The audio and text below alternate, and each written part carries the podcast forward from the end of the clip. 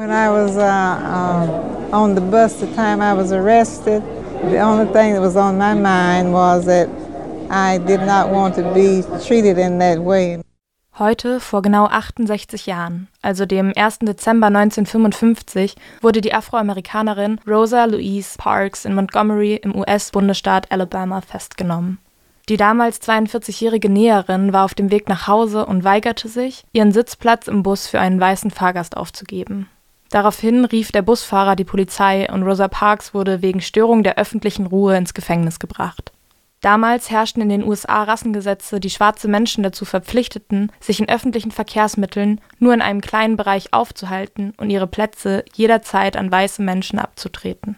Rosa Parks mutige Entscheidung inspirierte den noch unbekannten Baptistenpastor Martin Luther King zu seinem späteren Engagement gegen rassistische Strukturen im Rahmen des Civil Rights Movement. Rosa Parks war zwar nicht die erste schwarze Person, die sich weigerte, für eine weiße Person aufzustehen, aber die erste, die so viel Aufmerksamkeit erlangte.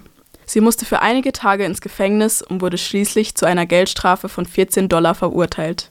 Durch diese Auflehnung gegen die Rassengesetze wurde sie zur Mutter der Bürgerrechtsbewegung. Am 13. Dezember 1955 wurde die Rassentrennung in Bussen für rechtswidrig erklärt, was dazu führte, dass am 20. Dezember 1955 der Montgomery Bus Boycott erfolgreich beendet wurde.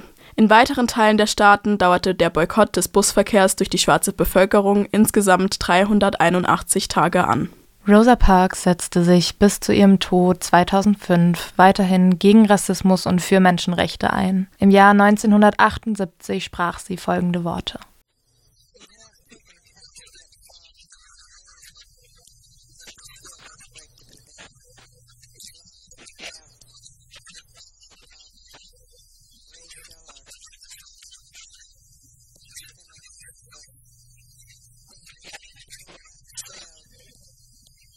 Feel that this